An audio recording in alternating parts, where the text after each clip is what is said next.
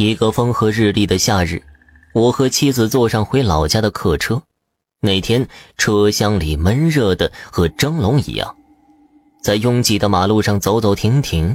妻子被车摇晃得晕晕乎乎，靠在我的肩膀上睡着了。一路颠簸，大客车在猛地拐过一个弯后，突然像一匹脱缰的野马撒欢的向前飞奔。我的脸转向了车窗外，发现大客车上了高速。只见道路两旁的树木嗖嗖而过，让人有一种头晕目眩的感觉。我轻轻地闭上了眼睛，打算眯上一觉。就在我迷迷糊糊似睡非睡的时候，突然“砰”的一声巨响，随即感觉到全身四肢犹如撕裂般的疼痛。我睁开了眼睛，奇异的发现我眼前的一切都变成了血红色。不一会儿，疼痛消失了，而我发现自己竟然飘在了半空中。两个长相怪异的人把妻子还有车上所有的人都带走了。我想喊妻子，可是他们走得非常快，一晃就不见了。我猛然惊醒，发现车还在快速行驶。妻子好端端的靠在我的肩膀上，我抚摸着狂跳的心脏，心想：原来做了一个梦。我自嘲的笑了笑，突然，我的笑容僵在了脸上，因为我看见司机的头正一百八十度大转弯的瞅着我乐。我被吓得妈呀一声惊叫，然后拉起妻子就要跳车，可是我发现身边的妻子不见了，车也不见了。我一个人站在了海边，我惊慌失措，瞧着这个陌生的地方，不知道自己怎么会在这里。突然，一个大胡子的男人迎面向我走来，我急忙拦住他，想问问这是哪里，可是他根本不理我，就像根本看不见我一样。我生气的抓住他胳膊，可我的手穿透了他的胳膊。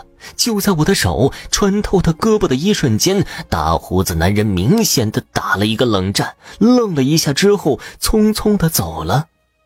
我呆呆傻傻的伸直了胳膊，站在路中间，看着那些人和车在我身上穿来穿去，我心里的恐惧已经到了极点。难道我死了吗？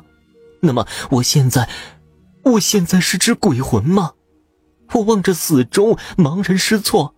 一阵优美的歌声迎面而来，我闻声望去，只见一个女孩瞬间穿过我的身体，向海里走去。就在女孩下水的瞬间，我看见海水里泛起一股黑浪，直奔女孩而来。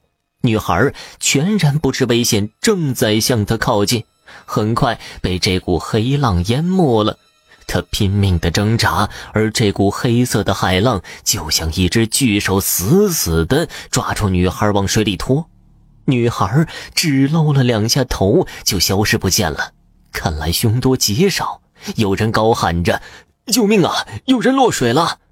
岸上的人闻声向这边跑了过来。扑通一声，一个男人迅速脱去了外套，跳入水中。我看见那股黑浪瞬间把这个男人卷入其中，他连头都没露就沉入了水底。我心里吃惊，想也没想就跳进了海里。我立刻发现海水对我并没有任何阻挡，我就像在陆地上一样行动自如。大概进去海水里六七米深的样子，眼前的海水变得模糊，漂浮着很多絮状物。水也变得很黑，不过，我还是能清楚的看见女孩和那个男人，他们正被那股黑浪牵引着往水下沉去。我快速的走过去，想救他们，可是我的手根本抓不住他们，他们也看不见我。由于距离近，我看见黑浪里有个面色青紫的男人。他的手正死死地抓住女孩和男人的脚踝，向海底拖着。我惊呼了一声。那个面色青紫的男人瞅了我一眼，显然也很吃惊。我急忙游过去阻止。面色青紫的男人愤怒地看着我，然后大声地喊着：“你是谁？不要多管闲事！我在抓替死鬼！”我听完大吃一惊，心想：怪不得他能看见我，原来他也是只鬼魂。但是，我还是出手去推那个面色青紫的男人。他手上一松，女孩和男人往上飘去。面色青紫的男人见小女孩和男人游了上去，转而抓住了我的脚踝往海底拖。我恐惧的大叫：“你是谁呀？”可是没人回应。不管我怎么用力，也挣脱不了脚脖子上的手。我想，反正已经死了，他总不能再杀我一次了吧？如此一想，心情倒轻松了。我放弃挣扎，顺着这股力量往下沉，直沉到四周突然变亮了。接着，我看见一张脸紧紧贴在我的鼻子上，他双眼通红，嘴角露出獠牙，脸上肌肉扭曲变形，样子很吓人。他正抓住我胳膊，用力地摇晃着，力道之大，仿佛要摇碎我的身体。可是我已经死了，就算他再怎么用力，我也不会感觉疼痛。突然，他哭了，哭得非常伤心。为什么不让我抓替死鬼？你不知道，那个女孩到寿了，都是你，都是你，害我投不成胎。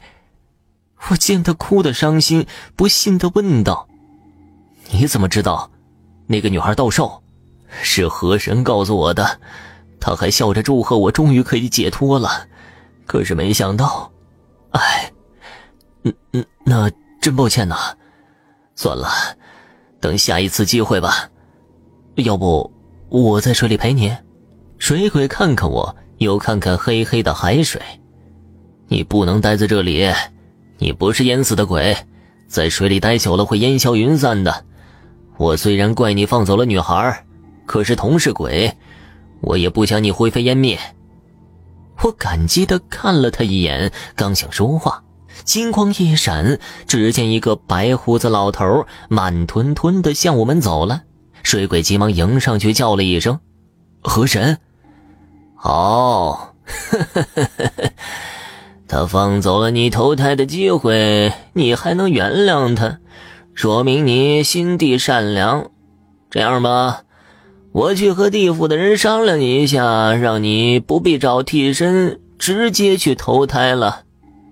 白胡子老头笑着对水鬼说道。水鬼一听，欢呼了一声，高兴的手舞足蹈。我也由衷的替他高兴。河神一摆手，和水鬼化成一道金光消失了。而我突然被一股力量推出了海面。